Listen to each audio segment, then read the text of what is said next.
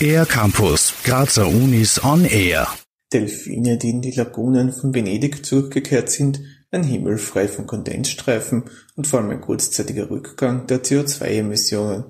Die positiven Nebeneffekte der Lockdowns waren vor einem Jahr ein beliebtes Thema in den Medien.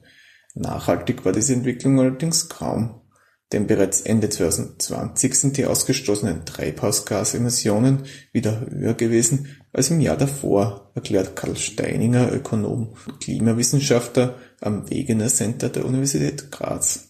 Durch die Lockdowns gingen zwar die Emissionen global kurz zurück, der Gesamtjahreswert liegt etwa im Jahr 2020 um 6% unter jenem aus 2019, aber zu Ende des Jahres, genauer ab November 2020, waren die Emissionen bereits wieder höher als im gleichen Monat des Vorjahres.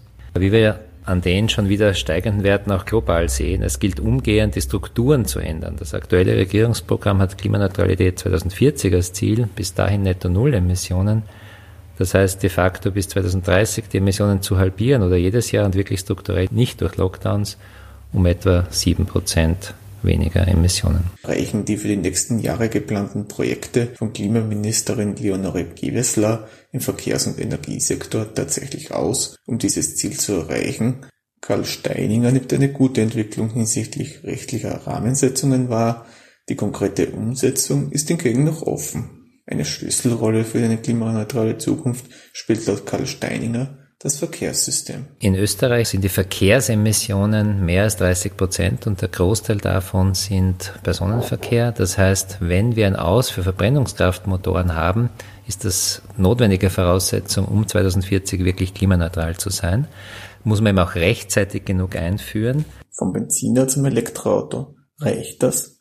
Nein, sagt Karl Steininger und betont, dass es auch um die Vermeidung von motorisiertem Verkehr und um den Öffi-Ausbau gehen sollte. Einfach nur alle PKWs auf Elektroantrieb umzustellen, schafft eine Reihe von Problemen. Wir hätten viel bessere Lösungen, gesamthaft unsere Zugangsmöglichkeiten zu Gütern und Personen zu lösen. Ein anderes Mobilitätssystem, das einen viel größeren Anteil an öffentlichem Verkehr hat und auch bessere Raumstrukturen Orte der kurzen Wege, so dass wir für vieles gar keine motorisierte Mobilität mehr brauchen. Um die Bürgerinnen und Bürger zu einem Umstieg auf öffentliche Verkehrsmittel zu bewegen, braucht es laut Karl Steininger nicht nur Anreize wie das 123-Ticket und eine bessere Infrastruktur, sondern auch sogenannte Push-Maßnahmen, die das Autofahren weniger attraktiv machen.